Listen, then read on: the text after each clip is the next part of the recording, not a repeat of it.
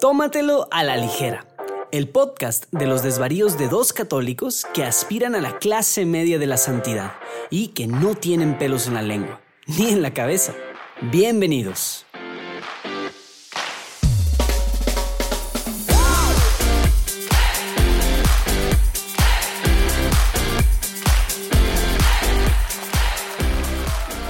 Amigos, ¿cómo están? Noten que mi introducción hoy es mucho más moderada. Ah, te está subiendo al carrito de cuaresma, ¿o qué? Urquidi lo logró. Urquidi lo logró. Me cohibió. O sea, fue, fue, tal, fue tal su bullying por mis introducciones tipo locutor de radio. Yo pensé Qué que era bueno. por cuaresma, que estaba haciendo acá más solemne o más así. Más sobrio, ¿no? Es la sobriedad de cuaresma que, sobrio. así como no hay instrumentos eh, estrambóticos en la misa, o no debería, y tampoco hay arreglos florales y cosas lujosas, bueno, también yo estoy haciendo una entrada más sobria. Por el tema cuaresma, no, pero bueno, amigos, bienvenidos, gracias por estar una vez más con nosotros en Tómatelo a la ligera.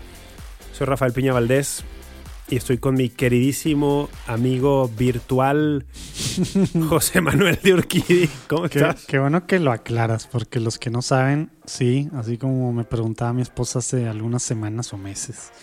Sí, no nos conocemos físicamente, Rafa y yo, somos amigos virtuales. Somos amigos virtuales. Gracias a Lupita Venegas. ¿ah? Saludo a Lupita Venegas. Sí, ¿ver- ¿ella te pasó mi contacto o qué? Sí, sí, sí. Y- Oye, fue para un simposio en el que ella ni estuvo, se me hace, ¿no? No, sí estuvo, sí estuvo.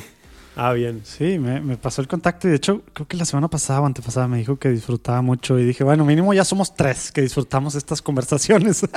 Sí, ah, bueno, somos un poquito más de tres porque tenemos una audiencia, un re- un- tenemos un remanente fiel que sí, que siempre está allí comunicándose con nosotros en redes sociales diciéndonos que, que nos acompañan incluso con un trago, una cerveza en la mano, pero sí, Lupita. Correos, etc. Lupita fue el artífice. Fíjate que Lupita Venegas, ya que estamos hablando de ella, Lupita Venegas es como un hub.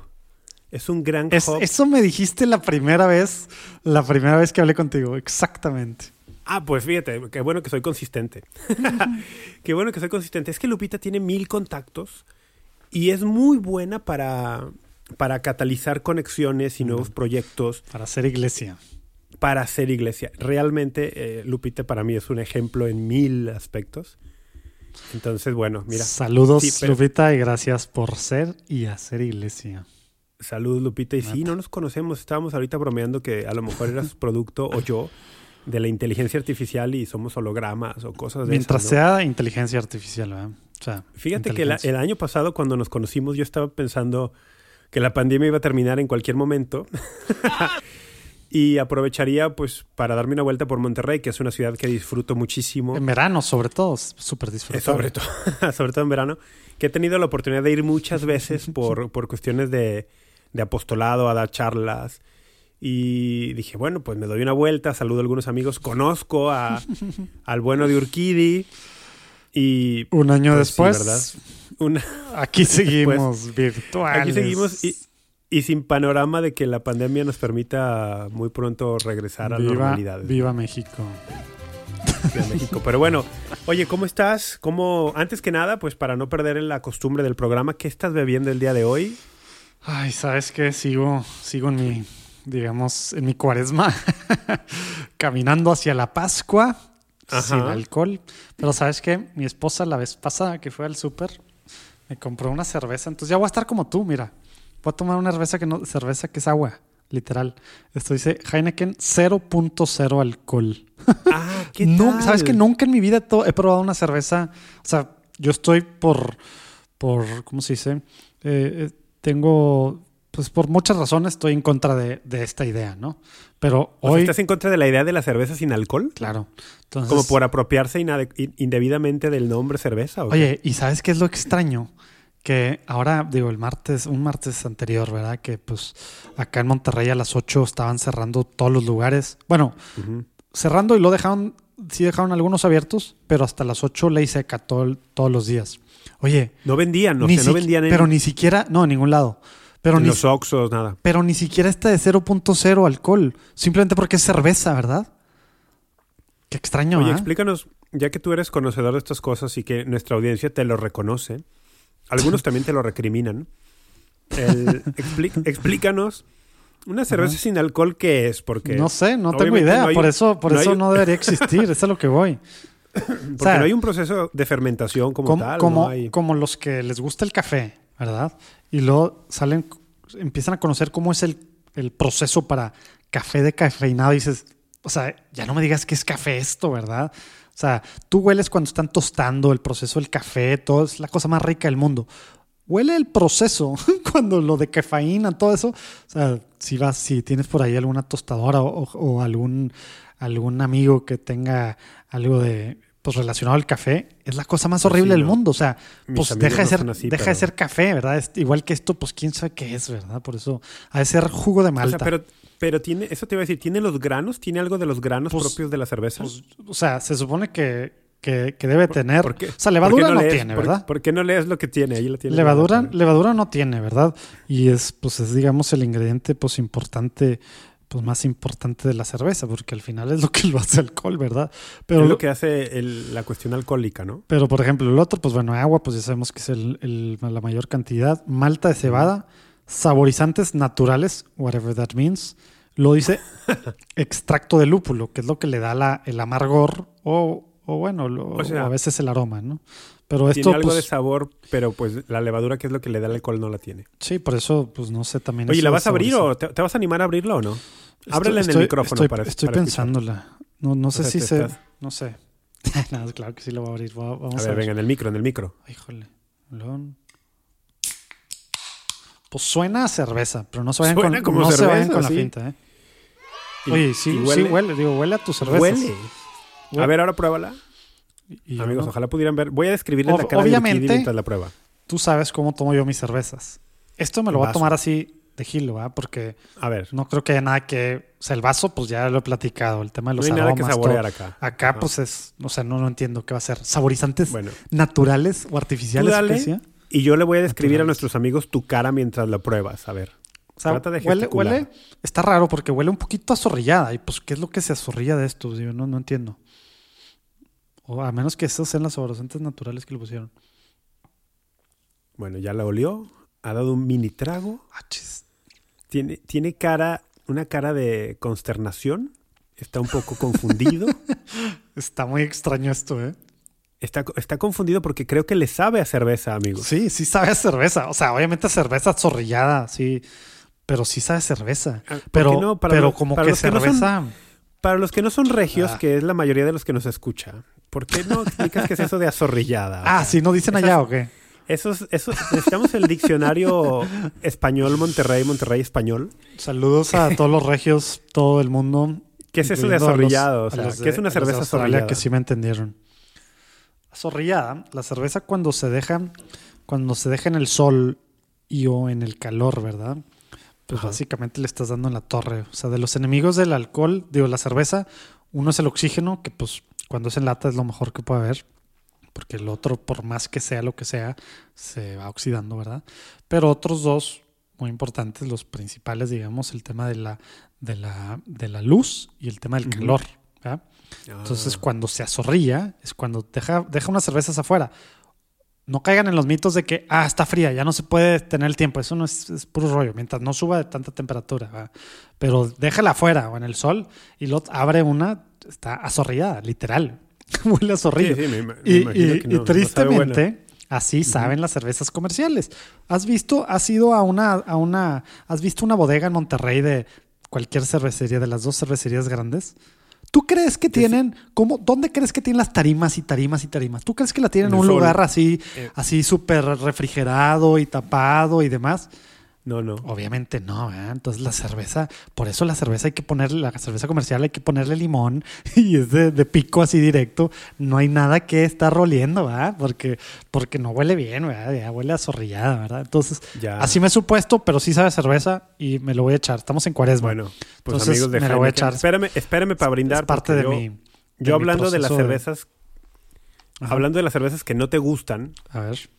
pero yo me mantengo fiel, yo me mantengo fiel a, a mi coronita. Ándale. Entonces, ahí voy. O sea, estamos igual. Estamos tomando agua los dos hoy. tampoco se vayan con la finta. Se oye como una cerveza, pero no se vayan con la finta, amigos, hermanos. como se diga. Yo defiendo Coronita. La voy a servir a ver si se escucha. Es que esto está. A ver si se escucha. Si sabes que es unidireccional, ¿verdad? Del micrófono. Ah, eso estuvo mal entonces. Era del otro lado. Aparte, aparte hay que inclinarlo 45 grados. Tú tienes la mitad del tarro, es más, más de la mitad del tarro es espuma. A ver, yo no soy un conocedor. Ni Cúrense la de Rafa conmigo, Ni acompáñenme. me interesa hacerlo, ni me interesa. Pero bueno, ya que estamos Ah, ahí, vamos a pues decir es como salud. decir que no eres conocedor de la comida, pero comes. Pues no, si Vamos a decir echas más salud. cheve, pues aprende mejor. Salud. Salud. Está súper extraña esta sensación porque, porque sí sabe raro así, pero claro que sabe algo de cerveza. ¿Te podrías acostumbrar? No, eso no, no, o sea, es que sí es, no, o sea, no, no, obviamente no, pero, pero sí sabe algo a cerveza, te digo, a zorrillada, de lo que tú quieras. Pero te digo, estamos en cuaresma, penitencia. Penitencia, Orquídea. Oye, hablando de cuaresma, este es el perfecto segue que voy a aprovechar.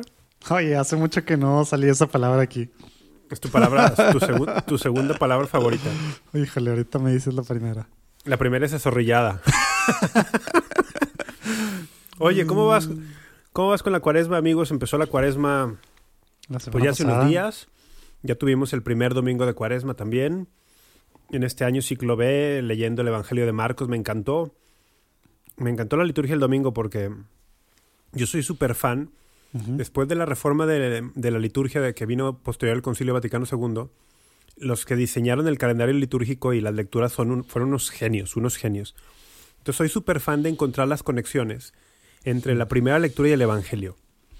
Y muchas, muchos do- domingos del año están súper evidentes, ¿no?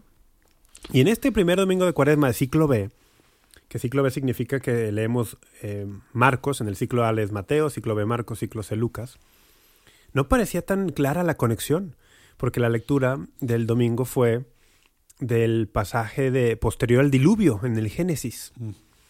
donde Noé sale, ofrece unos sacrificios y luego eh, Dios le, le dice, haré alianza contigo, ¿no? Y uno dice, oye, ¿qué relación tiene eso con la lectura del Evangelio que narra Que al- Señor. ayuno. yendo al, al desierto para ser tentado por Satanás, ¿no? Que en Marcos es el recuento más breve de este pasaje, porque no te Sí, dice... no aparece. No, No hay nada del diálogo, ¿no? Del diálogo de- del Señor con Satanás, nada, nada. Simplemente dice, fue llevado, fue por el Espíritu llevado al desierto para ser tentado por Satanás durante 40 días. Y las bestias y los ángeles le servían.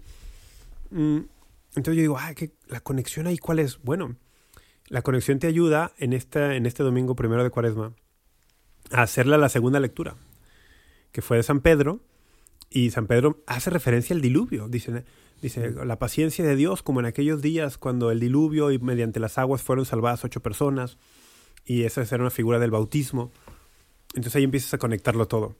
Mm, la cuaresma es un tiempo de purificación. ¿Qué fue el diluvio? Desde la perspectiva cristiana, el diluvio fue una purificación. La purificación de la tierra. ¿Y para qué es la purificación de la cuaresma? Para resurgir o renacer en la nueva vida de la Pascua. Bueno, de las aguas del diluvio no solo vino purificación, sino vino una pues una nueva vida, digamos, una nueva creación también. Entonces empecé ahí a hacer esas conexiones y me, bueno, me, me encantaron.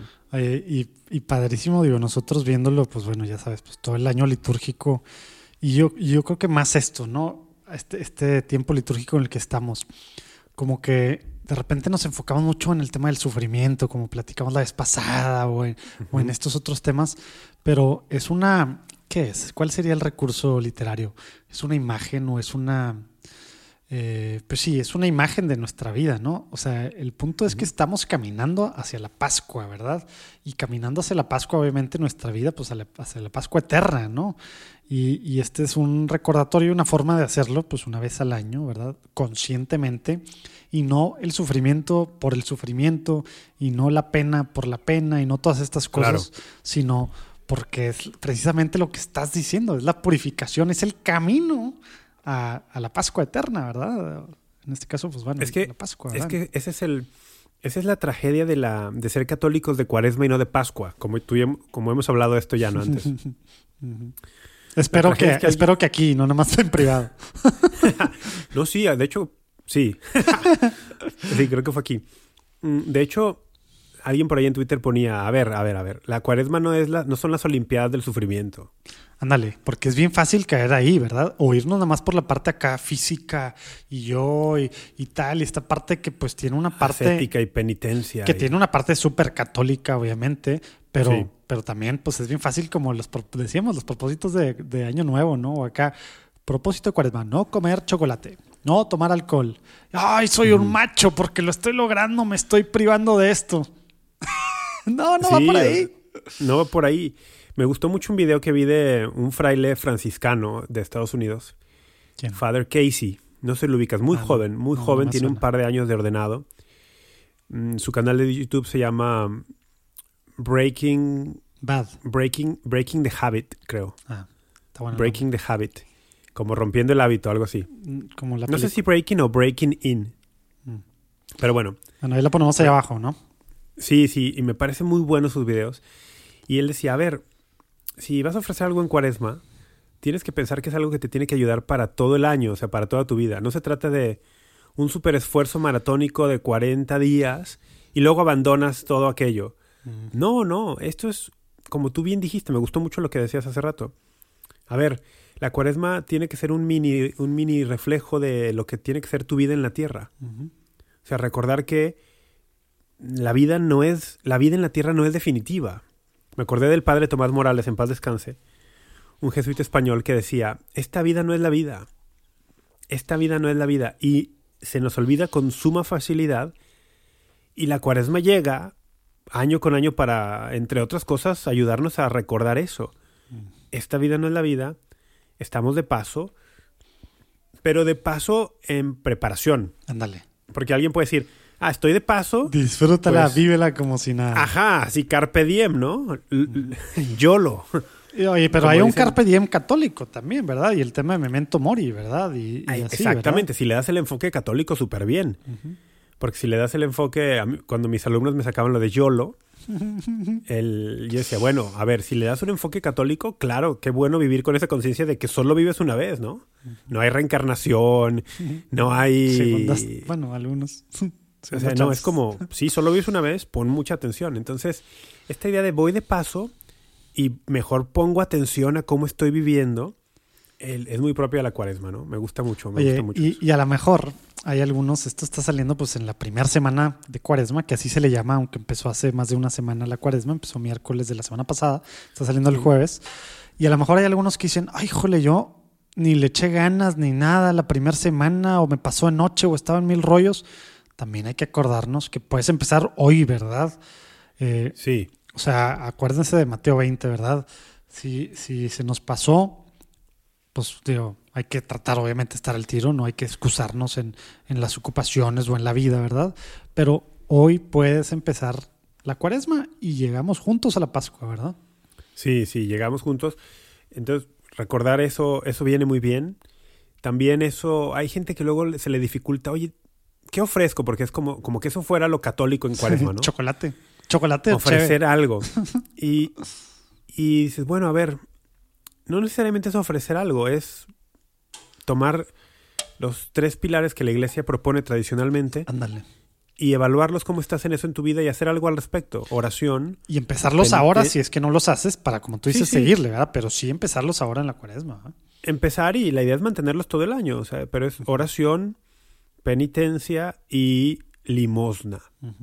Que esa parte, esa tercera parte a veces, uy, somos Es, bien es la más olvidada. Para dejarla ahí. O sea, yo veo muchísimo, muchísimo en redes sociales gente, pues pregunta, oigan, ¿qué van a ofrecer? O estoy ofreciendo esto.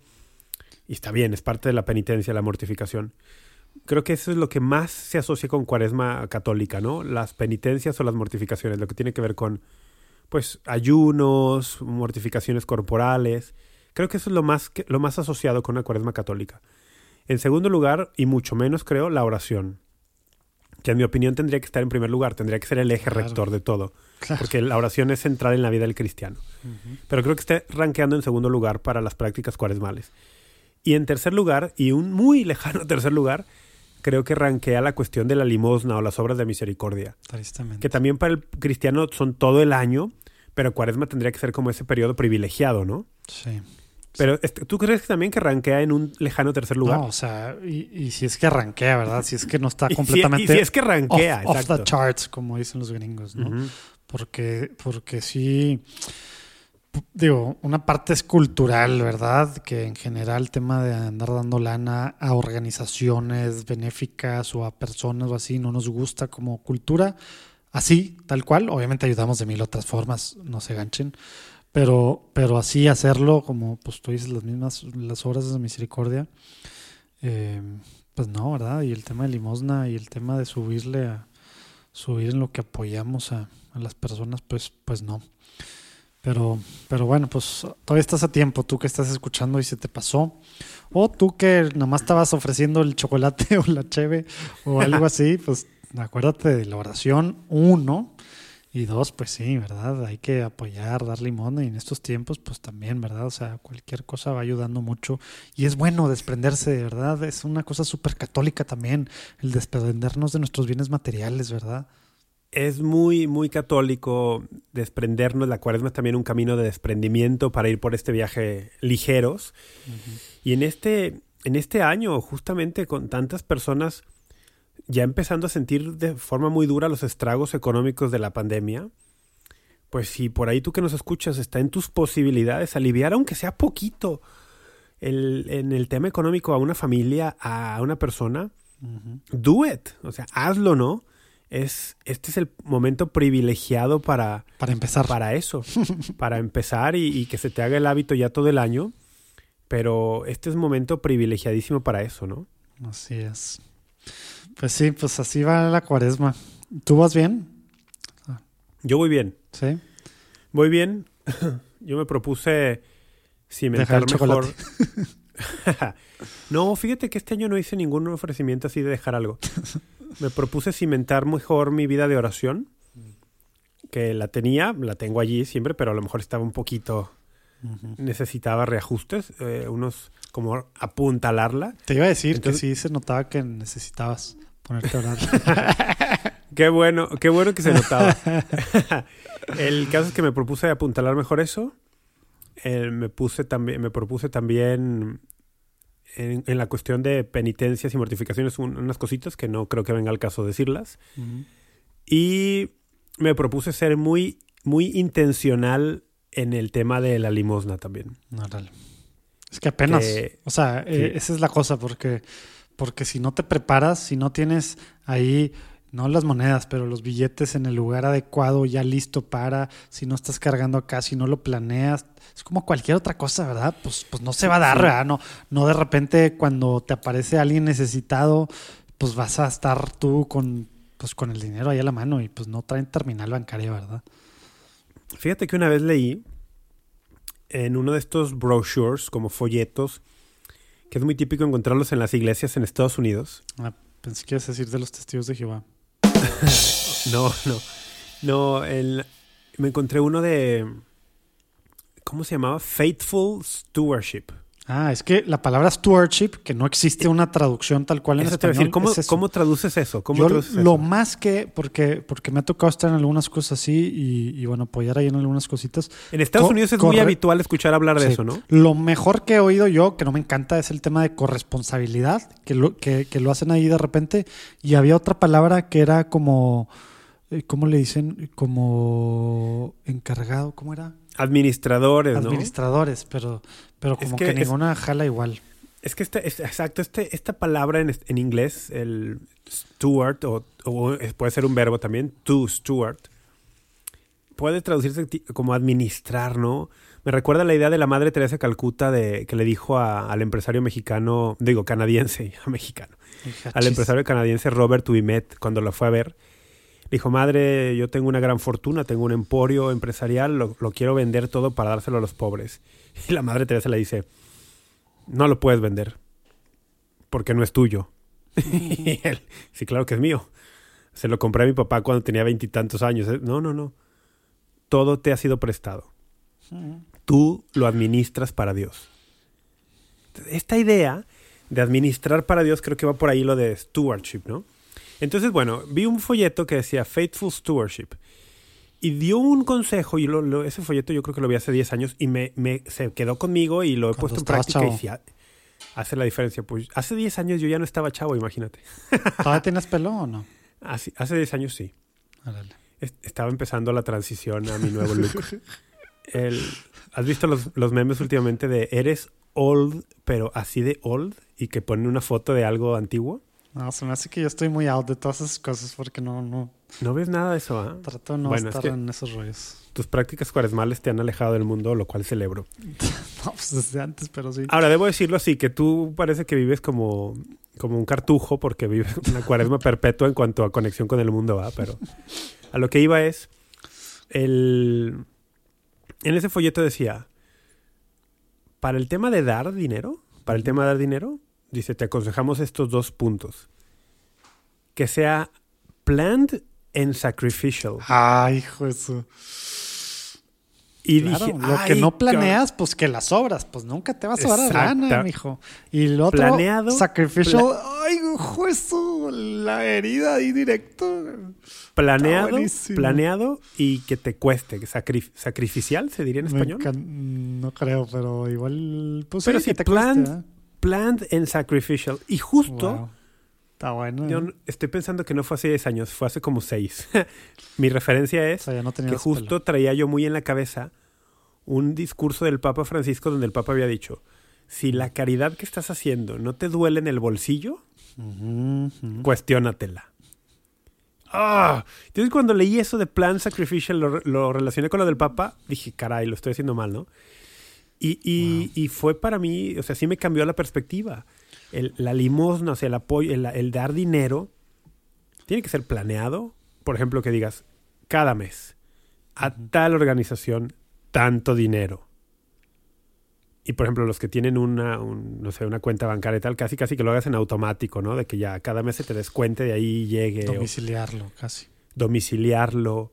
mm, o Sí, hay llevar, demasiadas bueno, organizaciones. O es más, hoy en día, las arquidiócesis, hay, en, en el app este apostólica de la, de la Conferencia del Episcopado Mexicano, puedes hacer eso. Puedes. Y, y puedes yo ver- tengo la app, tengo la app, pero no la he explorado del todo, no había visto esa opción. Sí, sí, es que lo tradicional pues es liturgia, las horas y la misa. ¿verdad? Ajá, yo lo hago para la lectura de la misa. Sí, yo, yo antes usaba la- eh, otro laudare para liturgia, pero pues desde que salió este también lo uso para la liturgia en las horas. Pero, pero, pero puedes apoyar también. Ahorita, digo, ya sé que no era el punto, pero ¿cuántas parroquias, diócesis sufriendo cañón? En mi arquidiócesis También. llevamos meses sin, sin domingos de misa. Muchas, muchas iglesias están al día sufriendo por todos lados, ¿verdad? En números rojos. Y, Cañón. y- y me encanta que están, están muchas parroquias con ingresos muy disminuidos, en México sobre todo, y me imagino que la situación del resto de Hispanoamérica ¿Y será por qué, igual. por qué te encanta eso? No, no, no. Es que no, no he terminado. Me encanta que aún con esa circunstancia no deja de funcionar Caritas Diocesana. Uy, no, No deja es de fu- no tremendo deja- lo que hacen. No deja de funcionar la Caritas de la parroquia. No dejan de funcionar los comedores. ¿no? Y No, Eso es por lo que me encanta. no pagamos, es no paramos, pero el tema es que la luz, ¿verdad? Los servicios, el mismo padre, Sí. la comida del padre, o sea, también pues el sacristán, la secretaria, digo, hay muchas cosas, los servicios. sueldos que se pagan. Sí, sí. Entonces, bueno, eh, contémplenlo, no solo para la cuaresma, sino algo que abajo vamos a poner también el link a, a Apostólica y, a, Ah, y ahí directo a ver si en la página de, tienen alguna página directo para apoyar a quien quiera.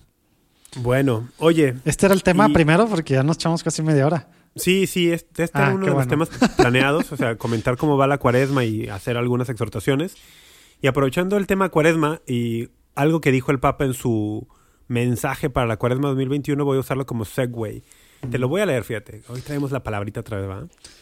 Ajá. Te voy a leer este pedacito de, del mensaje del Papa, que es un mensaje este año realmente breve, ¿eh? Súper. Es un mensaje de cuaresma de una cuartilla. Entonces lo pueden encontrar en la página del Vaticano. Ahí, ahí abajo. Recomendamos que, que lo, que lo lean. Es más, lo pusimos en los show notes de la vez pasada. Cuando hablamos hace el, el episodio anterior, según yo, sí lo pusimos. Pero fíjate. Mm, Oye, mientras estás buscándole, esta cosa se va haciendo más al tiempo, calentando y sabe más fea. Entonces le va a, le va a dar celeridad. Por- a- a porque quería saber qué onda con la Heineken 0.0. ¿Cómo, cómo va la Heineken sin alcohol? Se, bueno, se va deteriorando el sabor conforme baja la temperatura. Sube. Ya lo encontré. Te voy a leer un fragmento, un parrafito del mensaje del Papa y vamos a usarlo para comentar una noticia muy reciente, ¿va? A ver. Dice, en la cuaresma, es una exhortación del Papa, estemos más atentos a decir palabras de aliento que reconfortan, que fortalecen, que consuelan, que estimulan, en lugar de palabras que humillan, que entristecen, que irritan, que desprecian. Qué aburrido. El Papa está citándose a sí mismo en Fratelli Tutti, el punto 223.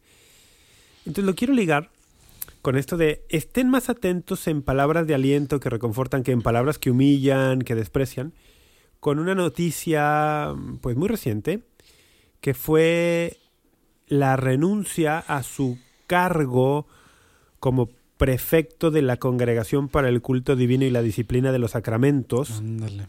Del cardenal Robert Sara. Y, Pues el, la, el- el fin pasado, ¿no? y la subsecuente aceptación de parte del Papa de esa renuncia. Que sí, sí, hace unos días, hace unos días. Entonces, bueno, en el mundo católico de redes sociales. y bueno, y no solo redes sí sociales, ¿no? En agencias, en agencias de católicas de noticias también. Pues fue una nota importante. Porque el cardenal Sara es una de estas figuras de la curia, pues yo creo, yo creo que la más conocida, ¿no? Tú, tú, a ver, fíjate, en el Vaticano hay nueve congregaciones. La Congregación para el Culto Divino es una de ellas. ¿Tú piensas o identificas algún otro de los cardenales que son prefectos y que, y- que tenga el nivel mediático o el, el perfil mediático de Sara? No, pues sí, pues a Parolín, ¿no? No, pero no, él no es de congregación, él es el secretario de Estado. Yo no me refiero a Ah, las estás hablando de los dicasterios. Es que sí, es que como en el, en el organigrama Pues- vaticano, que es un programa que tenemos pendiente, tenemos pendiente ese programa. pues, pues de los dicasterios, pues no sé si... Está el secretario Bueno, de Estado y abajo las nueve congregaciones, ¿no? Pre- eh, doctrina de la fe, sacramentos, congregación para el clero, congregación para los obispos.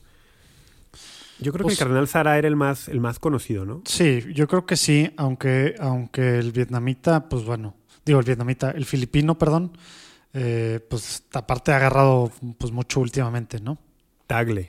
Exacto, por, por el tema de la evangelización y así, ya ves que el año pasado pues subió, digo, ya tenía perfil alto, pero el año pasado subió mucho. Sí, pero yo creo que mucha gente no ni siquiera ubica en qué congregación está o tal. O por ejemplo, estábamos muy acostumbrados en los años de San Juan Pablo II, bueno, estábamos, ¿va? El, que el, el prefecto de la Congregación para la Doctrina de la Fe, Ratzinger, pues era Sí, era muy, muy... conocido, sí. muy, muy conocido.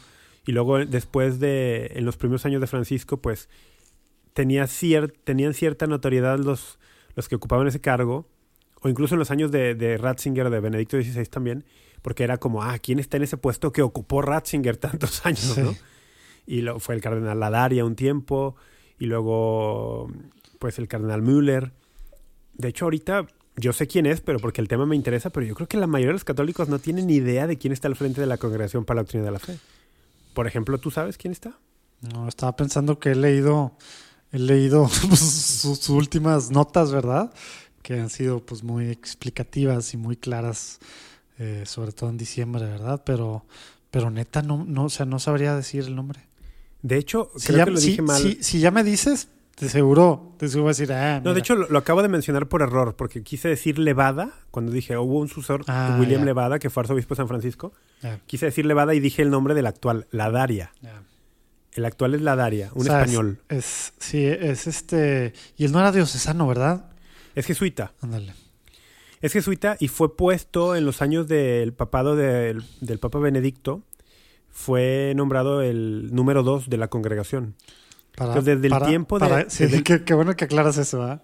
Ah, es que es necesarísimo Sí, aclararlo. porque luego, luego- porque luego van a decir, ah, un jesuita. Ratzinger y un jesuita, como que Ratzinger, el perro del Doberman de la fe y bla, bla, bla, y todo lo que se decía. Y luego ahora, un jesuita. No, y muchos pensarían, ah, claro, pues un jesuita, porque el Papa Francisco es jesuita y Pero le no. interesa. No. bueno, el Papa. Francisco lo único que hizo fue, cuando se terminó el periodo del cardenal Müller, fue tomarle, pues digamos que la, la sucesión natural, ¿no? El que era el número dos desde el tiempo de Ratzinger, o desde el tiempo de Benedicto, mejor dicho, subió a ser el prefecto. Es el cardenal Ladaria, un español que tiene, a mí que me interesa mucho el tema de la antropología teológica, ya haciendo un paréntesis aquí, que de hecho es de lo que doy clases en la, en la Panamericana.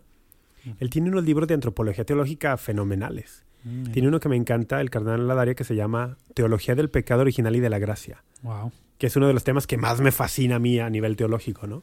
Tiene un, un libro que para mí es referencia en, ese, en, ese, en esa materia. ¿Está muy largo o está cortito? Pues 300 páginas. Ah, bueno. Digo, Eh, lo que está no- es denso. no no pero bueno, regresemos. lectura de- sí, no es una lectura así de la Es una noche. lectura de domingo, es una lectura de domingo con, Con cerveza en mano. Con una cheve. Oye, ¿qué, qué, qué domingo tan ideal, domingo después de ir a misa, una cervecita en la tarde leyendo, leyendo antropología teológica. Con- ¡Qué con- maravilla de domingo! Con un puro. Ah, bueno, yo no fumo, pero No, ni puro ni pipa. No, sabes que, que tuve muchos problemas respiratorios de niño, tipo asma y cosas así. Y pues no, fumé un puro, ya que estamos en megatangente, porque estábamos hablando de Sara y no, no hemos Sí. tocado casi nada, ¿no? Pero ya que estamos en la megatangente, eh, los que nos escuchan sabrán que soy súper fan de Chesterton y he ido a las American Chesterton Society Ah, Conferences en Estados Unidos. Ah, y nomás por, por, por, por peer pressure. es neta. Peer pressure. Oye, dime que te dio cruda del puro. terrible, terrible. Esto fue, ¿qué año fue? En el verano de 2017 hicieron la conferencia en Colorado Springs, Colorado. Buenísimo. Y pues me lancé. Y en las conferencias de la American Chesterton Society, que son geniales. Oye, ahí fue donde viste, conociste a Chris Check. Sí. Te dije, te dije que sí se acordó de ti, que le diste, que le diste los DVDs o CDs o no sé qué le diste. ¿o no te Le di un DVD de cuando entrevisté a su hermano, el padre Paul Check, en María Visión. Se acordó de ti. Bueno, Ah, pues aquí es que sí. Quien no sepa, Check, es el que es el presidente de Catholic. Ajá. Sí, pues me dijo, oye, escríbeme, me dio su tarjeta. Dice, porque nos interesa mucho hacer algo en español y yo, fiel a mi costumbre, Rafa Piña, pues no le escribí, ¿va? Pero soy malísimo para el follow-up. Anyway, en la- después de las conferencias, cuando se acaban en la noche, siempre hay lo que ellos llaman un afterglow, que es como con vinitos, cervezas, tal, plática, plática hasta bien entrada la madrugada. Como le hacía Chesterton. Entonces me agarré una noche platicando con, con unos allí. eh, ay, ¿cómo se llama este hombre? Se me- qué mal que se me fue su...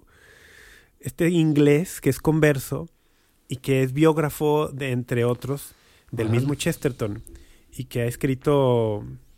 Ay, no sé, ¿cómo se llama? Bueno, ahorita regresa, ahorita regresa. Es uno de los scholars de Chesterton mm, mm, conocidos. Y Bueno, está, total le diste duro al puro. estaba él y había otros profesores allí, empezamos a platicar tal, y estaba yo bebiendo, y entonces sacaron puros, ¿no?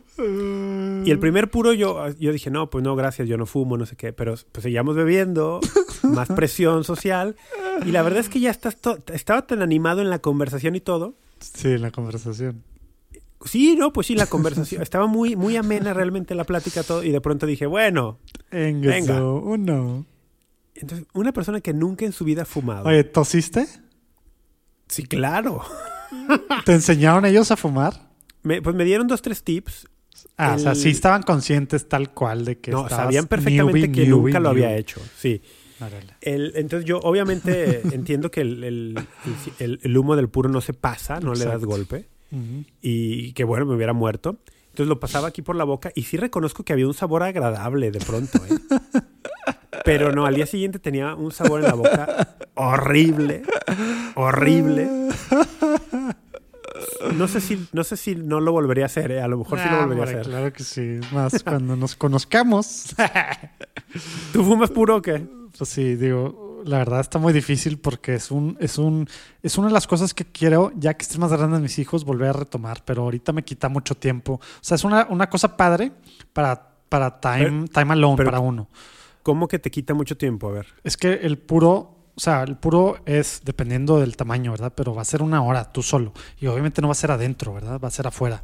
Entonces, y, y a mi esposa pues tampoco le encanta, ¿verdad? Entonces es una hora que es parte de lo, de lo padre, ¿no? Estás una hora solo leyendo, pensando o algo, o una hora con gente que le gusta el puro, platicando de temas interesantes, como me imagino que fue esa noche para ti. Pero Así en fue. esta edad de mis hijos, y pues bueno, estoy un poco también ocupado, así como para tomarme una hora así nomás, ¿verdad? Eh, pues todavía no. Oye, ya que sacaste el tema de Chesterton y ya que estamos en esta tangente, vamos a agarrar otra tangente. ¿Sabes qué, Dale. estoy, ¿sabes qué estoy leyendo? A ver. Estoy, idea. co- compré un libro que tiene todas, todas las historias de Mr. Brown, de Father Brown. Del padre Brown. Y, y- y son Y- 800 páginas. Sí, uno negro. No, es azul.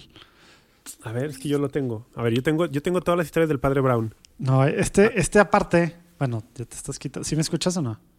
Este aparte tiene, tiene, tiene la que, la que, como que se supone que es el más completo, porque tiene una historia que no sale, que no fue publicado en el periódico donde él publicaba, sino que fue una respuesta a uno de los detectives, de los que escribía cosas detectives de la época, que él le respondió con Father, con Father Brown contestando, haz de cuenta, el acertijo, el tema, ¿no? Ajá. Entonces, esa que nunca viene, esa, ese, pues digamos, historia en la, pues en, en Oye, y no lo tienes a la mano, ¿verdad? Como para Pues, decirme la editorial tengo- y eso. Lo tengo ahí arriba. No, pero los puedo abrir aquí Amazon. Hay Oye. que ponerles en el show notes. Órale, sí. Déjame, déjame abrir Amazon. Oye, qué buen, qué buen. Es que las historias del padre Brown son maravillosas.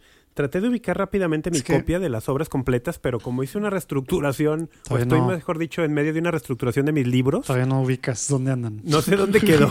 No sé dónde quedó. Oye, es que yo antes era súper fan de, de ficción, pero agarré este rollo muy mal, ¿verdad? Ah, chis. Ah, no lo pedí en el mío, lo pedí en... Es que yo ya dejé pagar Amazon Prime. Entonces lo Pero pedí- compraste, pedí ¿lo compraste en físico o en, o en Kindle? No, físico. A mí no me gusta Kindle y esas cosas. Este, que estoy tratando de, de regresar a, a leer cierta ficción por un estudio que leí de lo que te hace el cerebro, bla, bla. Yo estaba muy, no, pues yo, pues tema de non- non-fiction, ¿verdad? Y tema, eh, pues de la fe así, tal, aprender, digo, historia que me gusta mucho, muchos temas así, ¿no? Pero, pero ya eh, traía ganas de algo de, fic- de ficción que también para la mente, te digo, hace mucho bien. Y Father Sí. Brown fue el elegido. No está tan, tan padre el, el formato, porque son 800 hojas, pero, pero no me gustó cómo está. O sea, está bien difícil. Yo leo en las noches. O sea, es lo último que hago, ¿no? Antes de apagar las luces. Sí. O sea, está, está, está. Ya, ya me eché como dos, dos hojas porque están tan Oye, delgaditas. ¿Duermes? ¿Eres de que te estás, te lees hasta que te quedas dormido? No, no, eso no. No, yo tengo broncas de insomnio y de todo eso. No, yo, yo leo y luego apago. Ah, ya. Yo sí, yo soy, yo, yo, yo siempre leo para dormir también, pero sí, yo me quedo dormido con los libros en la mano o con el Kindle en la mano. Dichoso tú. Yo no tengo. Oye, pero el- Sara. Ah, no, espera, ya, aquí- hay que cerrar la. El- ya me acordé del autor este, Joseph Pierce. Ah, Pierce es maravilloso porque ha, hecho biografías de, de muchísimos, de Shakespeare, de Chesterton. Y en esa conferencia, eh, esto, pues estuvimos ahí bebiendo y jugamos fútbol.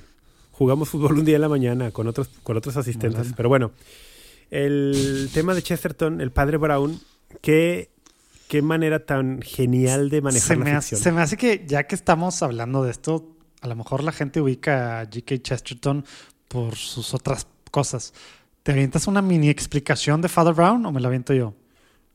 Bueno, pod- podemos complementarla a los dos. Dale, dale, dale. Los, el- los- los cuentos del padre Brown son historias de ficción, como dice Urquidi, de un sacerdote detective eh, que en Inglaterra que resuelve crímenes usando el sentido común que es muy propio de los católicos.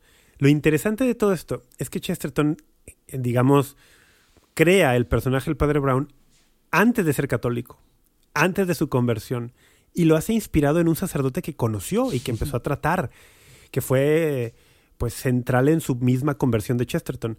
Y muchísimas de las historias del padre Brown pues le mete cosas de teología, mete este binomio entre fe y razón muy propio de los católicos, mete este, este, esto que tienen los sacerdotes buenos de conocer la naturaleza humana para poder conocer la mente del ladrón y tal. Es, es fascinante.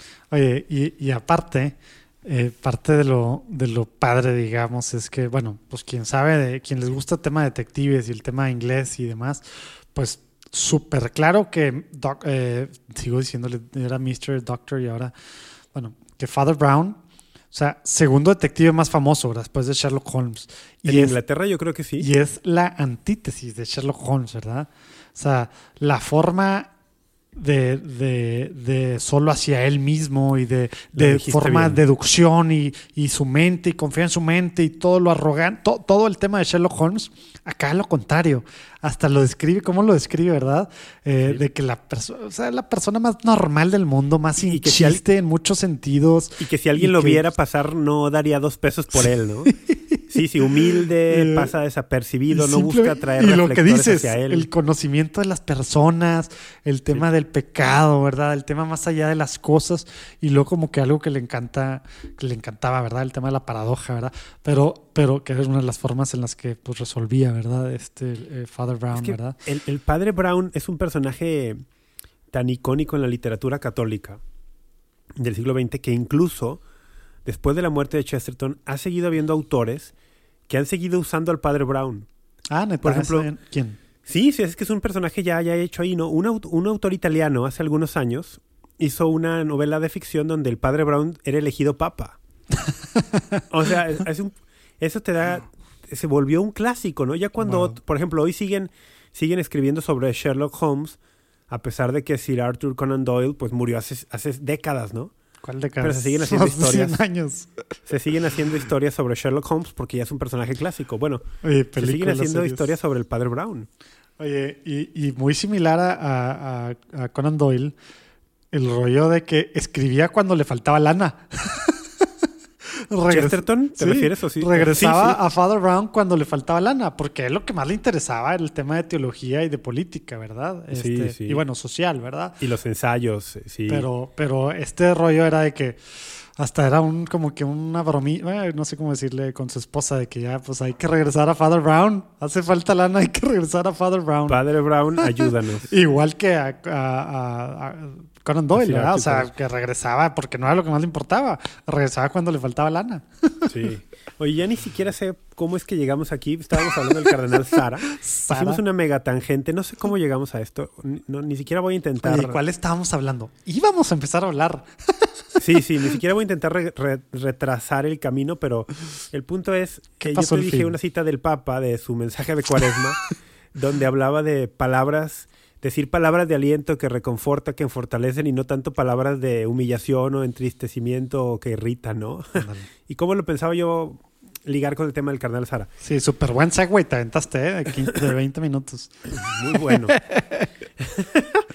pues cuando salió la noticia de que renunció y el Papa le tomó la renuncia, empezaron A ver, pero, espera. medios, espera, espera. sociales, No puedes saltarte ese punto. Pero no te puedes saltar ese punto. ¿Por ¿Cuál? qué renunció? ¿Te refieres a la causa material o a la causa formal? No, ah, ya vas a empezar igual. No, no, sí, o sea, ¿qué tiene que hacer cada... Bueno, renunció porque es un obispo Ajá. que cumplió el año pasado, si no me equivoco, 75 años.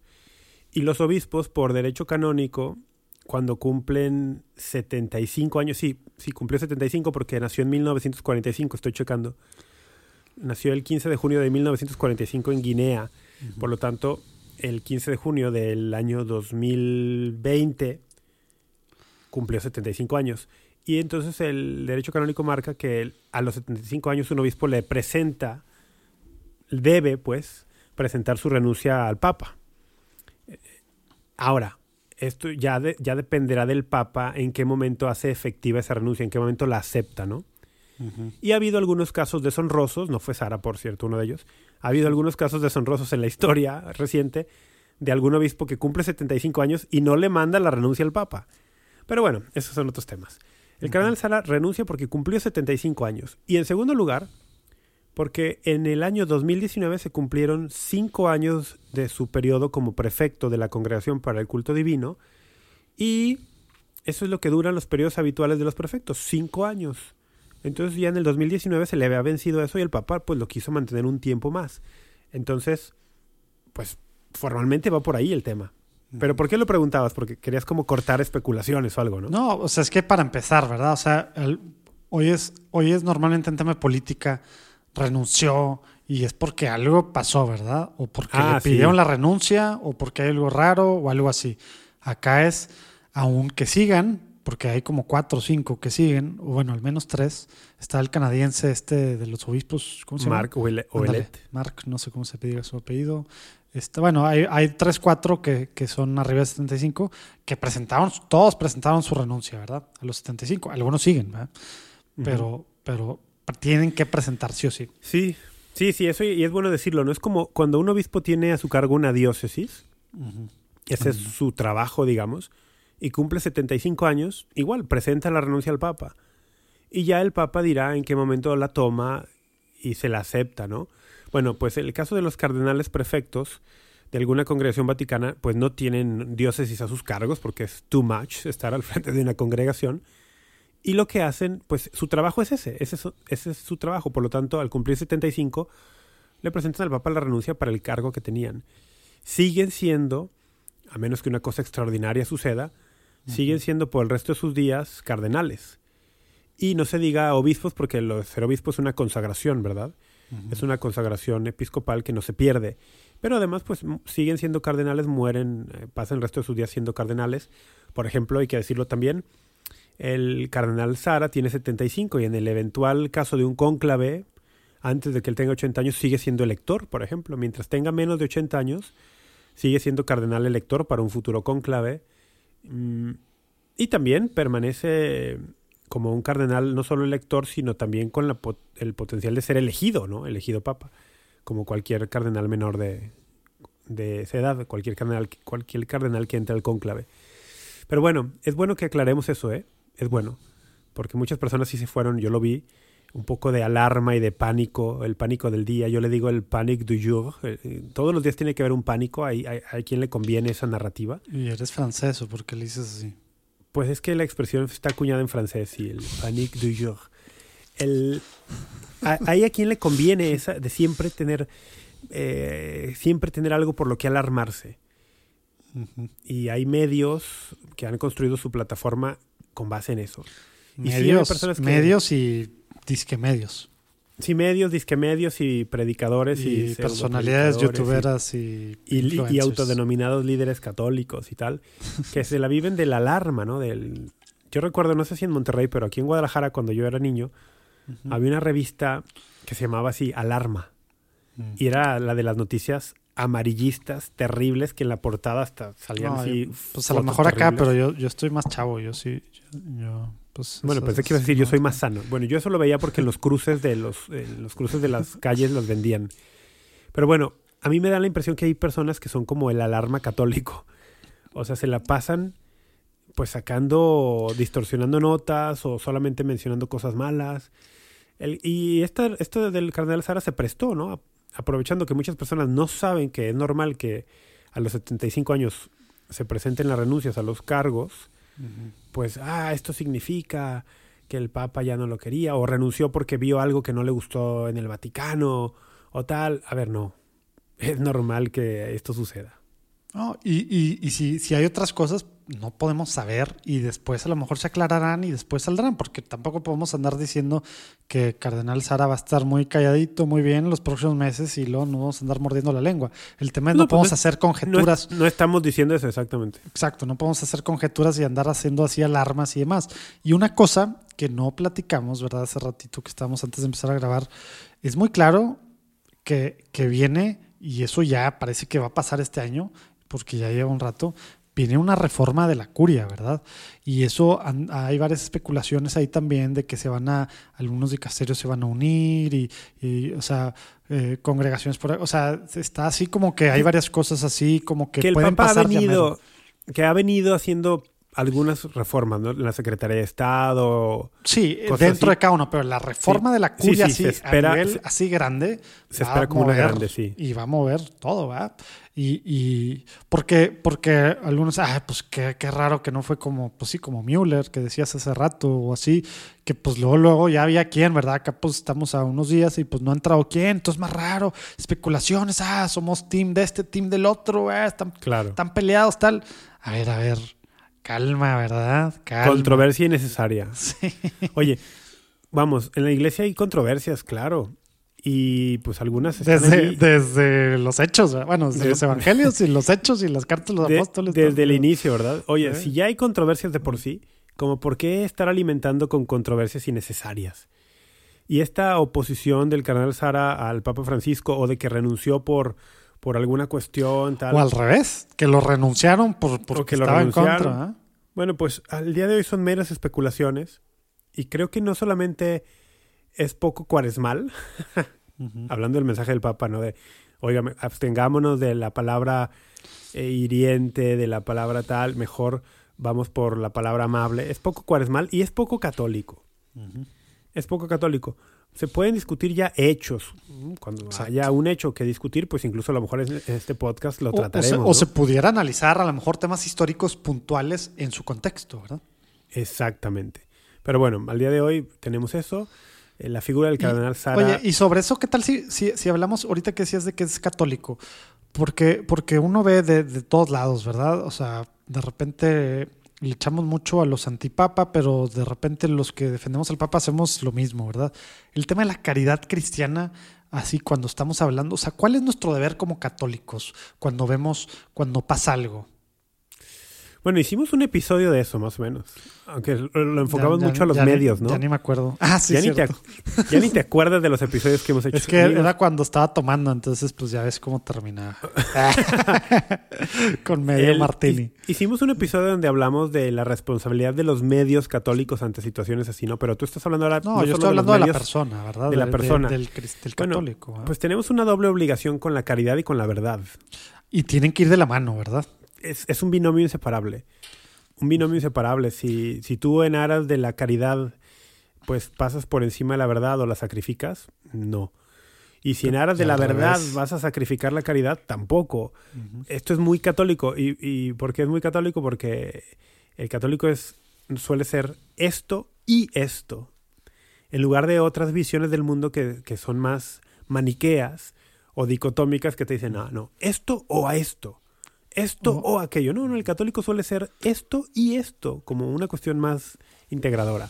Entonces, caridad y verdad. Entonces, cuando tenemos situaciones como esta, que tenemos que analizarlas o que nos, que nos confrontan, bueno, ser caritativo con el otro, en mi trato con el otro, sin sacrificar la verdad, pero también cuidando mucho la manera en que la verdad se dice, cuidando también de si estoy ver, manipulando. Y cuando escuchamos, tú estás hablando de cuando estamos hablando. Cuando Sí, sí. escuchamos a alguien, cuando leemos a alguien, ¿qué debo de pensar siempre como católico?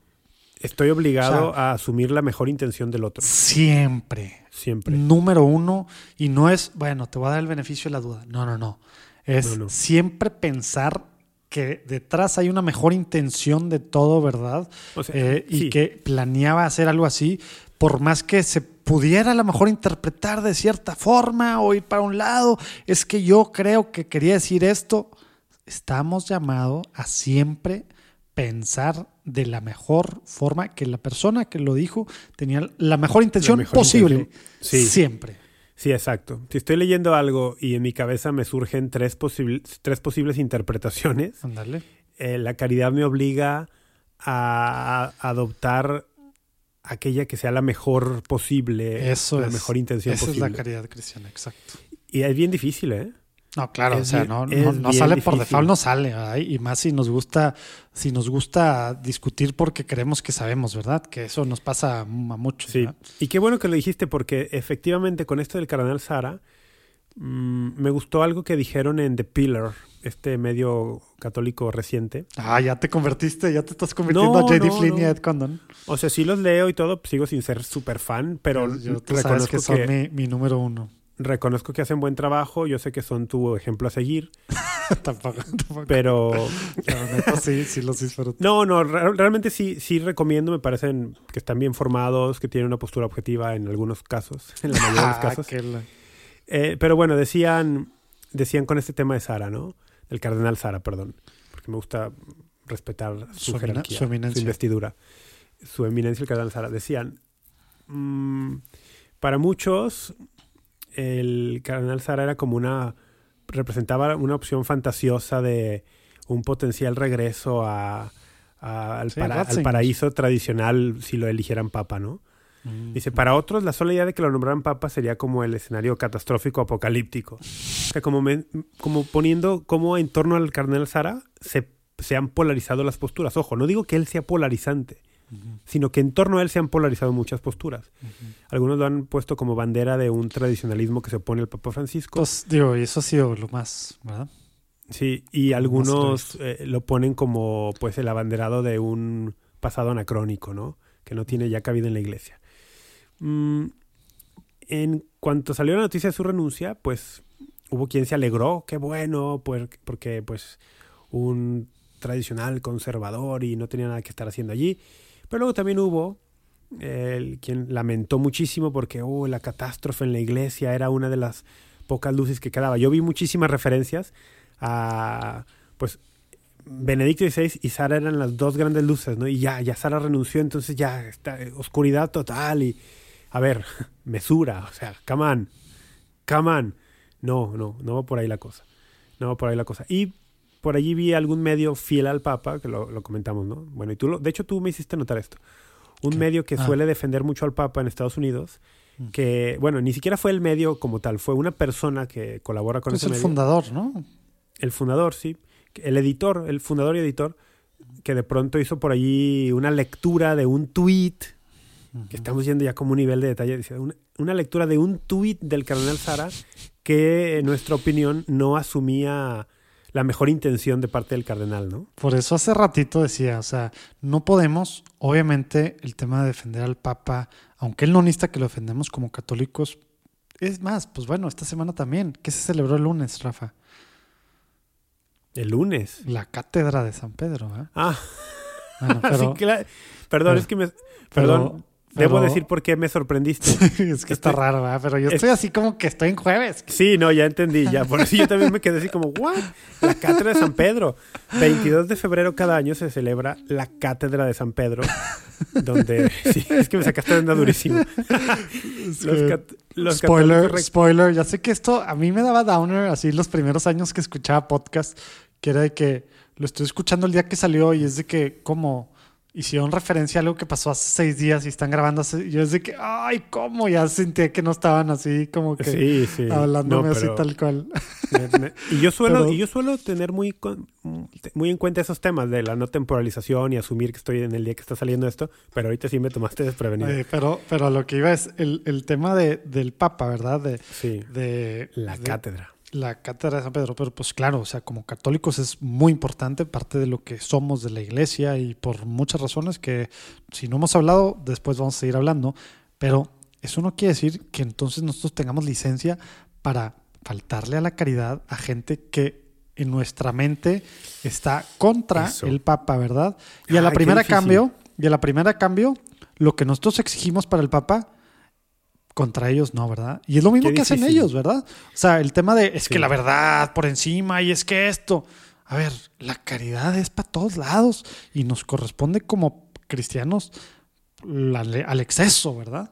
Eso es difícil. Eh, Hasta que se demuestre lo contrario, ¿verdad? Tampoco. Personalmente, fíjate, para mí personalmente es bien difícil eso, porque claro, yo cuando veo una persona que públicamente no solo se opone, sino que malinterpreta al Papa ya que tiene años haciéndolo, pues yo ya no puedo asumir buena intención allí, ¿no? Claro, claro, esa es la cosa. Cuando, cuando distorsionan sus palabras y todo. Pero aún así, aún cuando tengo evidencia probada, ¿no? Casos de personas que hemos mencionado aquí o sitios web que hemos mencionado, aún en esos casos no tengo yo autorización para faltar a la caridad y para dirigirme a, eh, ellos eh, en, forma grosera o, o con un desprecio o, por ejemplo, para mucho menos calumniarlos o difamarlos, ¿verdad? Porque es como, ah, pues ellos están contra el Papa, entonces eso me, a mí me autoriza para calumniarlos, difamarlos, hablar, hablar mal de ellos. No, no. Sí, y, sí, sí, sí. sí. pero es una línea, es una línea delgada. Bueno, ni siquiera tan delgada, ¿eh? Pero sí hay una diferencia, mejor dicho, porque la línea no es delgada, está bastante bien marcada. Hay una diferencia entre no difamar, no calumniar y no faltar la caridad y no denunciar. Porque yo perfectamente puedo denunciar sus actividades de, hermenéutica de la sospecha contra el magisterio del Papa Francisco, las puedo, las puedo denunciar. Caridad. Y claro que lo puedes hacer con Y lo puedo hacer con los hechos en la mano y sin faltar a la caridad, ¿verdad? Exactamente, exactamente.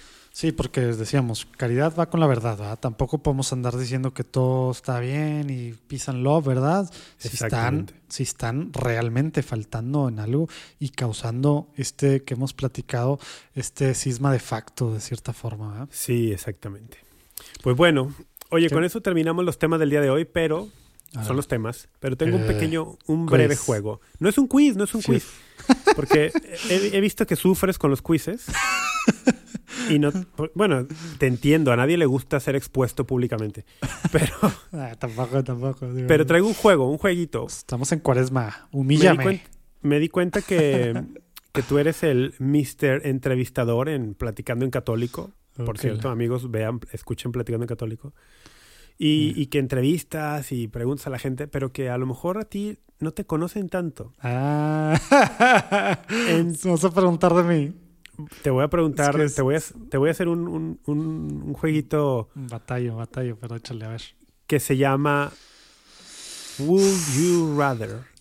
Would You Rather, o sea, como ¿preferirías esto o aquello? Ah, o sea, si estás escuchando entonces a, a mis amigos de The Pillar. No, ¿por qué? Pues tienen un- unos juegos similares. Ah, bueno, pues, los- es- pues escuchaba antes el El CNA Editor's Desk por recomendación tuya. Pero bueno, ¿estás listo para jugar Dale, dale. preferiría José Manuel Urquidi? Ahí te va. Eh, ver, ¿Qué preferirías? A ver si no me Son opciones- demasiado. Son opciones dicotómicas, ¿eh? Y no puedes, no puedes rajarte. Oye, ¿y es pop culture? ¿Es, es, es que No, es, es, es, es church culture, Ah, órale. ¿ok? A ver, a ver.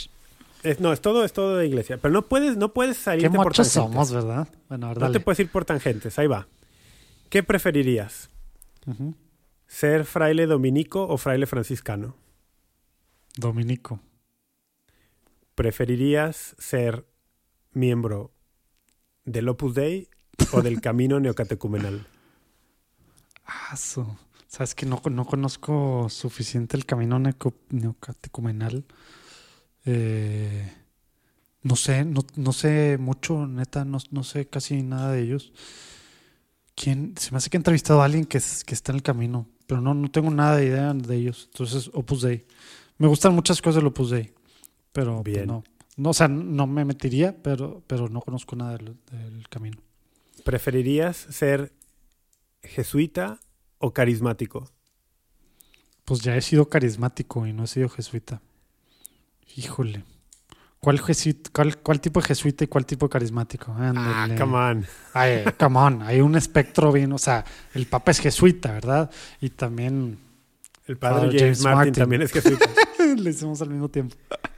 y el padre Jorge Loring, en paz descanse, Bueno, exacto. uno de mis o sea, maestros por un era lado y, y también carismáticos, pues bueno, pues también hay para todos lados, ¿verdad? Sí, sí. Híjole, pues no sé, o sea, si, si me pudiera, me, me pusiera así tal cual, yo creo que, que viendo como era hace cinco siglos, eh, jesuita. Pero ahorita sí tengo muchas reservas con muchos, lo admito tal cual, ¿verdad? Ok. Sin Bien incluir al. Papa, aclaro. Ok, bien, buena. buena, buena aclaración. ¿San Agustín o Santo Tomás de Aquino? Híjole, sabes que disfruto más San Agustín, pero Santo Tomás. O sea, de lectura a Santo, ¿estás de acuerdo? verdad? Está más es que padre, sí, de, más fácil, de disfrutar la lectura, San Agustín es un escritor fantástico. Sí, Santo Tomás, hijo eso. Pero, pero no, Santo Tomás, pues sí. Aunque todo lo que logró para el cristianismo, San Agustín, obviamente, se me hace que eso fue súper importante para los primeros siglos. ¿verdad? Bueno, a partir de ahí. Ok. Mm, esta está más, está más polémica. ¿eh? Bueno, no, no polémica, pero no, no te quiero meter en bronca y no es por meterte Rat- una bronca, es nomás por, o- es nomás por, nomás por preguntarte. Eh, Si tuvieras que elegir director espiritual entre, entre un sacerdote del clero diocesano o del clero regular, o sea, los religiosos, O sea, sí, sí te gusta la polémica. ¿qué elegirías? Es que pues sí está muy amplio, ¿verdad? Sí, bueno, porque aparte religiosos hay de miles, ¿no?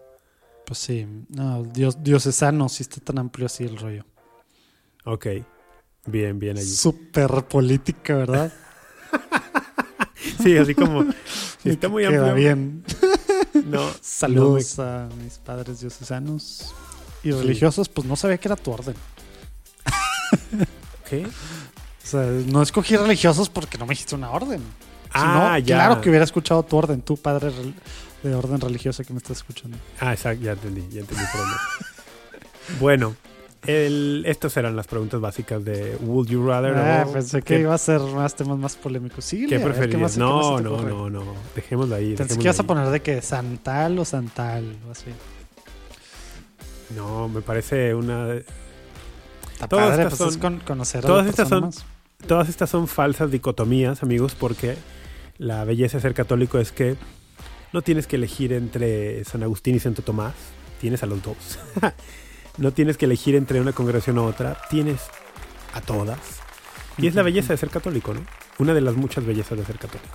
Pues bueno, con eso terminamos el día de hoy, mi queridísimo Urquidi. Amigos, gracias por escucharnos. Ya saben, mándenos su retro. Oye, hoy no compartimos retro, caray. Ah, No no. compartimos retro de... Lo haremos para la siguiente, si, si Dios permite. Sí. Síganos escribiendo. Acuérdense quien quiera ser parte de la segunda temporada de alguna forma. Hay cosas chiquitas, cosas grandes que pueden ser parte de esto. Vamos a tener también en vivo estos rollos con quien se anime a ser parte, etcétera, etcétera. Ahí escríbanos a tómatelo arroba juandiegonetwork.com y bueno, pues ya saben en las redes y demás. Rafa, Que Dios los bendiga. Que María Santísima los acompañe siempre. vivan la cuaresma. Sobres.